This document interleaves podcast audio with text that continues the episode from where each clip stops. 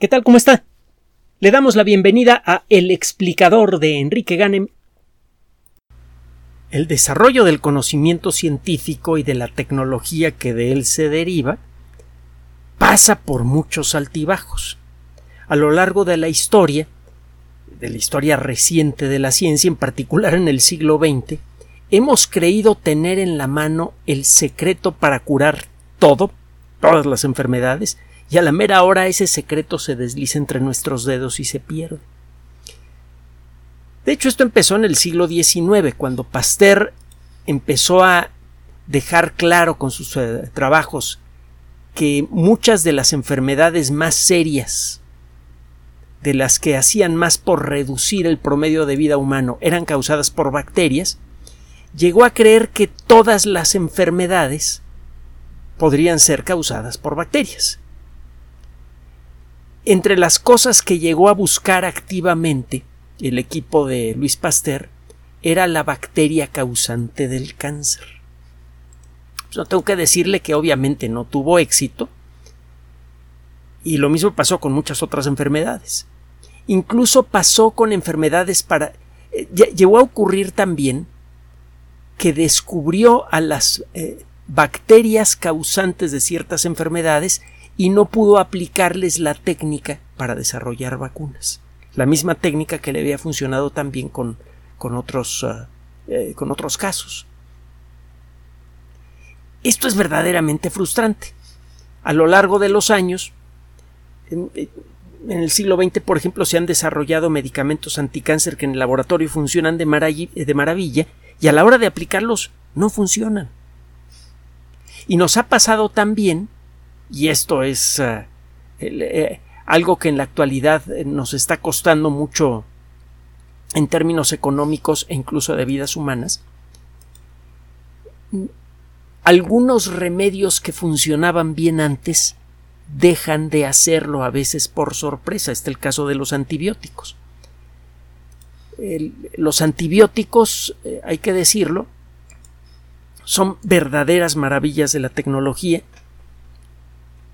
Todavía, en la mayoría de los casos, los antibióticos pueden contener infecciones bacterianas, pero lo hemos comentado antes, hay bacterias que han evolucionado, se, han expuesto frecuentemente a los antibióticos, en parte como consecuencia del uso indiscriminado de la población civil.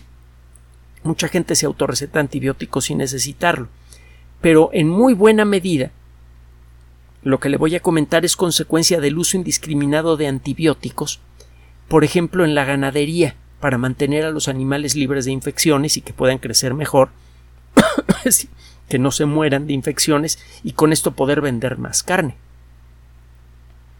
El caso es que las bacterias han evolucionado como consecuencia de esta exposición a los antibióticos y ahora se han vuelto resistentes en algunos casos a prácticamente todos ellos, al punto de que y también lo comentamos en su momento, parece que la única manera de matar a esas bacterias es con un matamoscas o con un zapato. El eh, problema que hemos tenido en los últimos años con eh, los virus ha sido especialmente sensible. Usted sabe que, por lo que hemos comentado aquí, y probablemente lo ha visto en otros medios, que a lo largo de la historia las peores enfermedades, las peores epidemias, las que han acabado con la vida de más gente, han sido casi siempre causadas por virus, no por bacterias. Afortunadamente, para muchos de los virus más peligrosos fue posible desarrollar vacunas.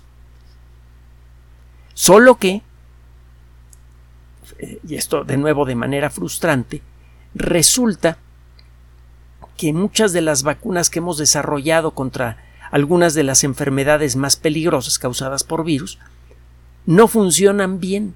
Por ejemplo, la vacuna contra la gripe. La vacuna contra la gripe utiliza tecnología vieja, hay que cultivar el virus en, ah, en embriones de pollo, entonces necesita usted una gran cantidad de huevos fecundados, en donde empieza a crecer un embrión, para aprovechar la afinidad que tienen los virus de la gripe por las células del pollo. Recuérdese que de, lo mucho que hemos hablado de la gripe aviar. Bueno, el, virus de la gripe, mm, el, virus más que causa con más frecuencia las, las gripes comunes. Hay muchos causantes para la enfermedad que genéricamente llamamos gripe común. Pero bueno, lo que quería decirle, en, el virus de la gripe tiene una estructura de genética simple. Da la impresión de que debería ser muy sencillo defenderse contra el virus de la gripe, pero resulta a la mera hora que no. El virus de la gripe muta muy rápidamente y como consecuencia de esto es eh, prácticamente imposible hacer una vacuna que realmente sea eh, completamente efectiva. Además, la tecnología vieja que utilizamos de sembrar el virus en, huevos de pollo para luego procesar esos virus, aturdirlos e inyectarlos en personas, eh, no es muy buena que digamos.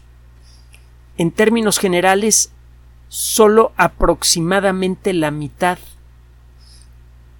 de las personas que reciben, sobre todo de los adultos, que reciben una eh, vacuna contra la gripe realmente quedan protegidos. Esto generalmente es suficiente para cortar cadenas de infección, pero no de manera perfecta.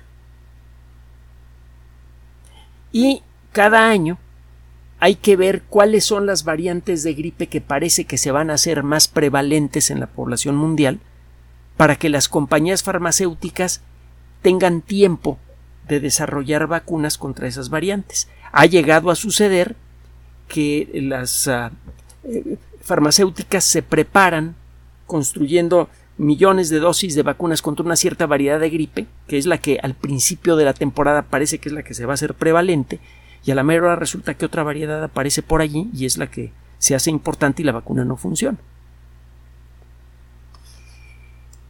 Hemos desarrollado también antivirales. Las sustancias eh, antivirales al principio funcionaban muy bien, se acordará usted probablemente del eh, susto que nos llevamos hace ya algún tiempo aquí en México con la aparición de una forma de gripe que parece que venía de, de cerdos y que ciertamente no arrancó en México, fue aquí en donde se notó más, pero parece que la gripe venía de otro lado. El caso es que, como consecuencia de esto, todo mundo empezó a buscar eh, un, medicamento antigripal que en aquella época sonaba mucho, el Tamiflu, es el nombre comercial. En algunos países del mundo se empezó a consumir el Tamiflu en cantidades industriales, se lo daban, por ejemplo, a, los niños en Japón. Era, eh, era común que los niños recibieran eh, dosis, incluso en, algunas ocasiones bastante altas de, Tamiflu. Y eh, al poco tiempo nos dimos cuenta que el Tamiflu dejaba de funcionar, que los virus se volvían resistentes al Tamiflu.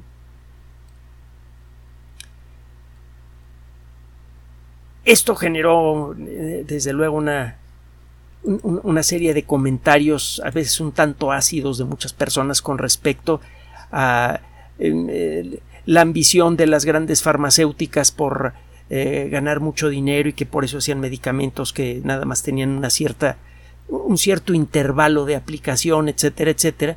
Esto es desde luego eh, eh, no, es cierto, pues, es falso, pero lo que sí es cierto es que tanto esas empresas como los investigadores que trabajaron con, con este tipo de sustancias no tuvieron la paciencia de hacer el seguimiento apropiado sobre este y otros medicamentos. Y esto generó situaciones un tanto incómodas.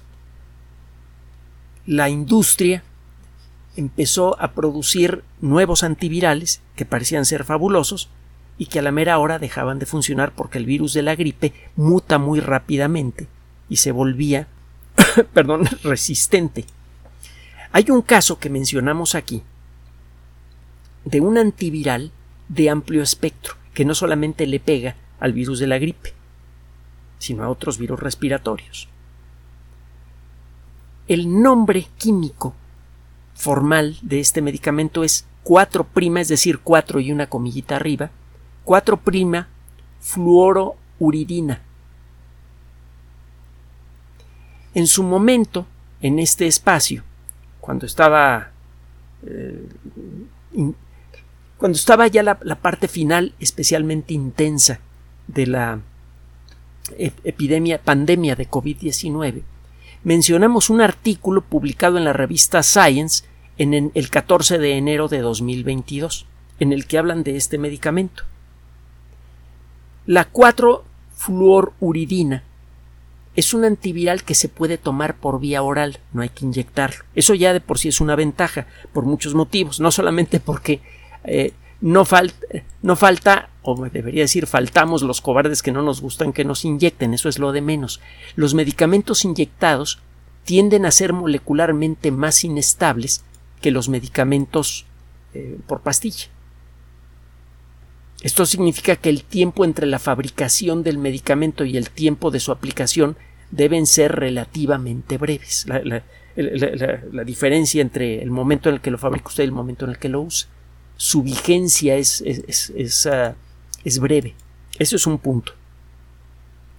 Otro punto es que estos medicamentos tienden a ser también más inestables y como consecuencia de esto es más fácil cometer un error a la hora de guardarlos si una caja con un lote de medicamento eh, eh, inyectable queda guardado en un ambiente cálido es más fácil que se descomponga a que le pase lo mismo a unas pastillas. Las pastillas en general son más estables a lo largo del tiempo y también ante cambios ambientales, en términos generales. En el ah, desarrollo de este medicamento en particular causó mucho interés en la comunidad porque realmente parecía bloquear de manera muy efectiva a muchos virus diferentes. Y esto eh, tuvo un impacto muy fuerte en la comunidad médica porque hasta hace poco no se podía hablar siquiera de los virus de amplio, de, los antivirales, perdón, de amplio espectro. Están los eh, antibióticos de amplio espectro que son capaces de pegarle a muchas bacterias diferentes. De hecho, la mayoría de los antibióticos son de amplio espectro. Pero con los virus no. La mayoría de los antivirales no son de amplio espectro. Bueno, este medicamento entonces empezó a llamar mucho la atención de la colectividad, me refiero a la colectividad especializada, el primer antiviral de amplio espectro que podía pegarle a muchos virus respiratorios. Los virus respiratorios son especialmente preocupantes porque son de fácil transmisión y como eh, en algunos casos pueden infectar directamente a los pulmones, pueden poner muy rápidamente en peligro a las personas que se enferman. Por eso muchas de las peores epidemias de la historia han sido causadas por virus respiratorios, como las epidemias de, gripe. Ahí tiene la, de 1918, que es el, el ejemplo al que necesariamente se hace referencia con frecuencia. Al poco tiempo de empezar a utilizarse para la terapia de casos de influenza, quiero repetir algo que dijimos en su momento eh, en, la época de COVID, influenza y gripe es lo mismo. Son dos palabras diferentes con historias diferentes para referirse a la misma enfermedad. Algunas personas quieren hacer la diferencia entre gripe e influenza, dándole el primer nombre a los casos leves y el segundo nombre a los casos graves. No es así. Pero bueno, el caso es que eh, se empezó a dar eh, cuatro eh, fluor uridina. Hago la pausa porque no es fácil hacer la, eh, pronunciación rápida, además para que usted pueda escuchar el, nombre y pueda buscar información al respecto. Eh, se empezó a utilizar este medicamento para casos severos de influenza y eh, empezó a pasar lo mismo que pasó con el Tamiflu y con otros medicamentos antivirales. Empezaron a aparecer virus resistentes a este medicamento. Y bueno, eso generó desde luego una frustración enorme eh, entre los médicos, eh, cuando ya creíamos tener en las manos un medicamento antiviral realmente efectivo, etcétera, pues que se nos echa a perder, ¿no? Que, ya, que, que no sirve y hay que volver de nuevo a hacer la investigación, etc. Prácticamente eh, muchos investigadores abandonaron el estudio de estos medicamentos, de este medicamento y, cualquier molécula derivada de ellos. Acaba de aparecer un trabajo en una revista de una organización que hemos mencionado muchas veces y que ya tiene un prestigio muy grande a pesar de ser eh, bastante joven es PLOS, Public Library of Science. Hemos dicho que esta organización eh, publica revistas relacionadas con eh, temas científicos desde hace ya un buen tiempo. Estamos hablando de unos 20 años. Arrancó con una sola revista, Plus One, la revista 1, One en inglés. Y ahora pues, ya es una nube de revistas que tratan temas como biocomputación, genética, ecología y un montón de cosas más. Hay una que hemos mencionado varias veces que se llama Plus Pathogens, patógenos. Se trata de un trabajo realizado por el Centro de Investigación Translacional Antiviral de la Universidad Estatal de Georgia. Eh, recordamos un poco qué demonios es eso de translacional, así como de translación. El término se utiliza, medicina translacional, para referirse al uso de tecnología que nace en otro rincón de la ciencia que no sea la medicina y que es transportada a la medicina. Por ejemplo, la nanotecnología. Las técnicas nanotecnológicas se pueden utilizar para hacer eh, medicamentos anticáncer. Y va muy avanzado el trabajo y, los resultados empiezan a ser mucho, muy interesantes. Algo hemos comentado de eso en otras ocasiones. Cuando usted tiene un caso de un trabajo científico en alguna disciplina del mundo de la ciencia, que de pronto, por lo que usted quiera, se puede aplicar al mundo de la medicina, entonces este trabajo es publicado en una revista de medicina translacional. Bueno. E, es fácil derrapar con esta palabrita porque se parece a transnacional. Bueno. ¿De qué trata este trabajo? Resulta que estos investigadores se pusieron a estudiar el funcionamiento genético del virus de la gripe cuando es expuesto a este medicamento. La idea era tratar de entender cuáles son los mecanismos moleculares que facilitan la aparición de la resistencia a, la fluorouridina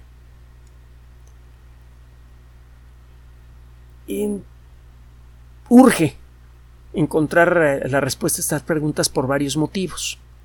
Eh, el virus de la influencia, de la influenza estacional, de hecho la palabra influenza viene de, la palabra influencia, influencia, perdón, en italiano. Así que no, aunque fue un, derrape, no fue un derrape en mala dirección. Bueno, eh, cada año se enferman como mil millones de personas de gripe o influenza en todo el mundo, mil millones. Y millones requieren de hospitalización y algún tipo de tratamiento avanzado.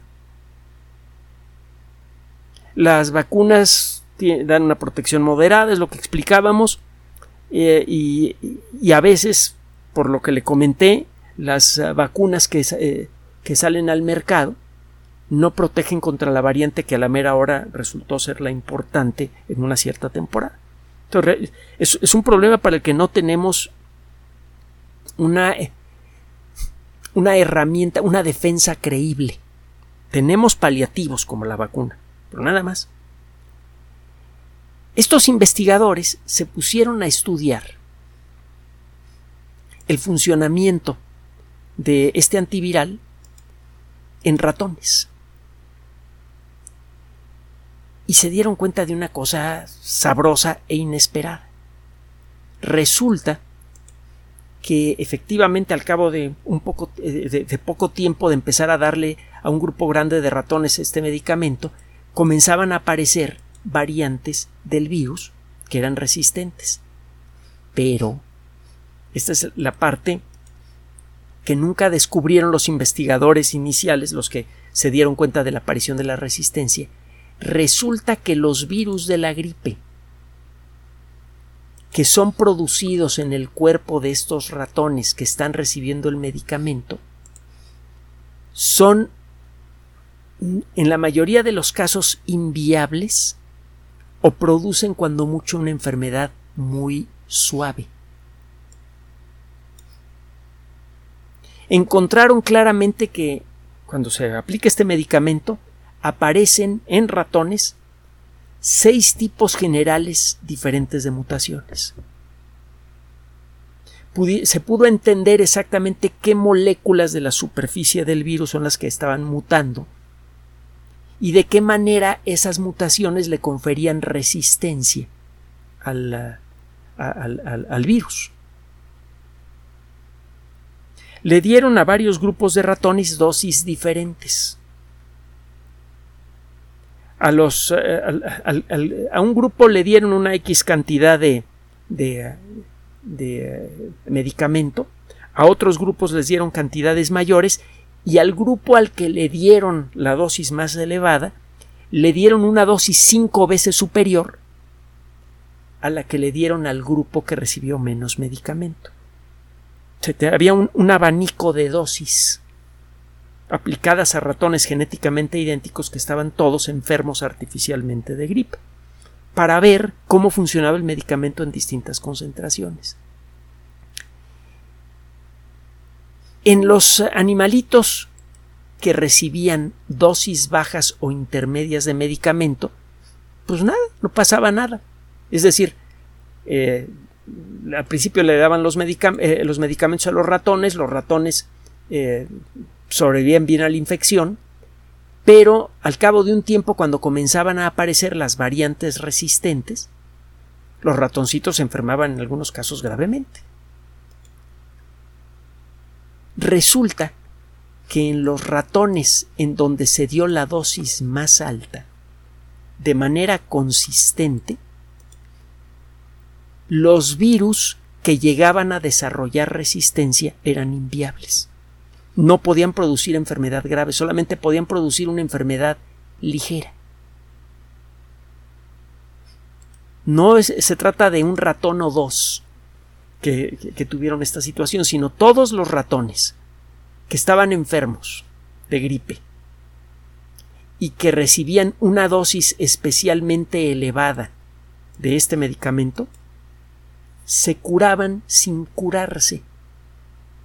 El antiviral no podía detener la infección, pero los virus perdían casi toda su efectividad y solamente podían producir una enfermedad ligera. Esto desde luego es espectacular, porque eso significa que el medicamento casi con seguridad sí funciona bien en seres humanos y que lo que tenemos que hacer es simplemente cambiar las dosis recomendadas de medicamento. Si se hace esto, lo más probable es que una persona enferma de gripe y que esté en posibilidades de desarrollar la infección grave, pues que se cure. Si considera usted la cantidad de muertes que hay todos los años causadas por la gripe, que en un año típico anda por allá de las 600 a 800 mil personas, según a quien le pregunte usted, desde luego, el, eh, el saber que un medicamento existente para el cual además ya tenemos un buen entendimiento de su, dinámica en el ser humano, si ya sabemos de qué tamaño puede ser la dosis antes de que empiece a producir problemas de salud, en, esta noticia es fabulosa. hay muy buenos motivos para creer que la aplicación de una dosis oral importante de fluorouridina cuatro veces, entre cuatro y cinco veces superior a la, recomendada inicialmente, podría, si no detener todas las infecciones de gripe, ciertamente podría atenuar a la gran mayoría de ellas, si no es que a todas. Con esto, obtendríamos por primera vez en la historia una herramienta altamente efectiva para enfrentar a lo que parece, al que parece ser el responsable, el agente infeccioso responsable por la mayor cantidad de muertes en la historia de la humanidad. La gripe ha estado con nosotros desde siempre y desde hace mucho tiempo sabemos que ocasionalmente las gripes se pueden volver graves y pueden matar a una persona directamente, la infección gripal, o indirectamente al favorecer el ingreso de bacterias que infectan a los pulmones. A lo largo de toda la historia de la humanidad, una cantidad incontable de personas, incontable porque no tenemos las estadísticas, ha muerto como consecuencia de la gripe. En el siglo XX, desde que descubrimos a los virus, desde que descubrimos a los virus de la gripe y desde que tenemos estadísticas más o menos confiables, pues podemos contar en varios centenares de millones el número de personas que murieron en ese intervalo, en, esos 100 años, como consecuencia de infecciones eh, eh, por virus de gripe. Únicamente en, en la pandemia del 2018 murieron entre 60 y 100 millones de personas. Y a lo largo de lo que quedó del siglo XX murieron montones más. Les digo que en la actualidad el, número de muertes por, por, gripe eh, al año en el mundo anda no baja de los 600 y tantos mil en muchos casos. Entonces este es un notición. ¿Qué teníamos contra la gripe antes de esta noticia? Vacunas que no funcionan bien y medicamentos antivirales que perdían su efectividad al poco tiempo de ser utilizados en una población grande. Ahora parece que la solución la hemos tenido en las manos desde hace ya varios años, solo que no lo sabíamos porque nadie había tenido la paciencia de hacer un estudio como este. Le decía, en la historia de, la ciencia, sobre todo en el desarrollo de la tecnología, hay muchos altibajos. Hay veces que parece que vamos a perder la batalla contra las enfermedades infecciosas. Y hay veces que parece que ya la tenemos ganada. Sentíamos que teníamos ganada la, lucha contra las enfermedades causadas por bacterias con la llegada de los antibióticos y aparecieron las bacterias resistentes. Y en algunos casos las bacterias superresistentes están causando problemas mucho, muy graves. Solo que claro, ahora viene la nanotecnología, y le comenté hace poco, que si usted toma nanotubos, que son tubos ultramicroscópicos, mucho más pequeños que una bacteria, hechos por cadenas espirales de átomos de carbono y los rellena de un antibiótico y se los da a comer a una bacteria que es resistente a ese antibiótico, la bacteria se muere más rápidamente que las bacterias de la misma especie que sí son sensibles al antibiótico. Los nanotubos parecen restaurar y potenciar además el efecto de algunos antibióticos como la penicilina, que es una muy buena noticia porque de los de todos los antibióticos, la penicilina es quizá la menos tóxica, eh, la sustancia menos tóxica de todas. Y la más fácil de producir en grandes cantidades. Entonces, eh, teníamos perdida la, lucha contra las bacterias hasta el siglo XIX, bueno, hasta el siglo XVIII. Luego llega Pasteur y promete curar todas las enfermedades con vacunas. Parece que la vamos a ganar. Luego resulta que la gripe no es causada por.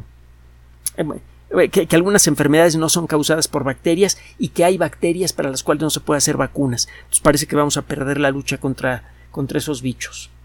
Luego aparecen las nuevas técnicas para generar otro tipo de vacunas en el siglo XX y aparecen los antibióticos. Ya la tenemos ganada. Luego aparece la resistencia contra los antibióticos y vamos para atrás. Y luego aparece la nanotecnología que todavía no se aplica en seres humanos, pero promete restaurar la eficacia de los antibióticos de manera espectacular.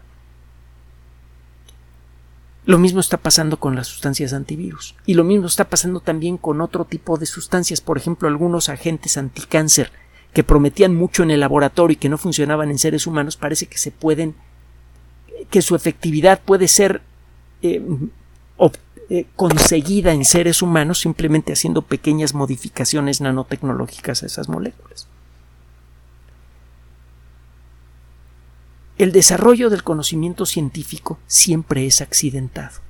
Recuerde que la ciencia y la tecnología que de ella se deriva son consecuencia de un trabajo que se realiza en la frontera de lo que sabemos. Todos los días, los investigadores que se dedican a hacer ciencia básica o los que desarrollan tecnología tienen que enfrentar cara a cara y a pocos centímetros de distancia, sea en el laboratorio o en sus gabinetes de trabajo, a lo desconocido. Y es necesario un esfuerzo sostenido realizado por muchas personas diferentes para conseguir pequeños o grandes avances en ese conocimiento. Es gracias a que un grupo de investigadores reexaminó el caso de este medicamento que logró encontrar por accidente este, este resultado tan interesante. Y, fue, y esto solamente puede suceder si hay muchos investigadores que están trabajando al mismo tiempo en temas similares. Por eso es tan importante que se haga mucha ciencia en todo el mundo. Tarde o temprano alguien, aunque sea por accidente, encuentra un buen resultado. Antes de finalizar, no puedo dejar de mencionar una frase de Luis Pasteur que hemos comentado en otras ocasiones y que es muy apropiada para este caso. Decíamos que estos investigadores decidieron hacer este estudio por pura curiosidad y por pura chiripa le, le atinaron. Dice Pasteur en algún momento, la suerte solamente ayuda a una mente entrenada. Para fortuna de la sociedad humana, este fue el caso de estos investigadores que publican este trabajo en una revista que, por cierto, puede descargarla libremente del Internet. Ya para concluir, de nuevo agradecemos profundamente el apoyo que estamos recibiendo de algunos de ustedes en Patreon y PayPal y que es crucial para que este espacio pueda sobrevivir. Gracias. Gracias por su atención. Por sugerencia suya tenemos abierto un espacio en Patreon, el explicador Enrique Ganem, y en PayPal, el explicador patrocinio por los que gracias a su apoyo sostenemos este espacio. Puede usted descargar gratuitamente estos audios en formato MP3 en Spotify y en iTunes como El Explicador sitio oficial y en SoundCloud como El Explicador. Recuerde nuestras redes sociales de siempre, Twitter Enrique-Ganem y en Facebook Enrique Ganem sitio oficial, El Explicador y los grupos que usted ya conoce. Gracias.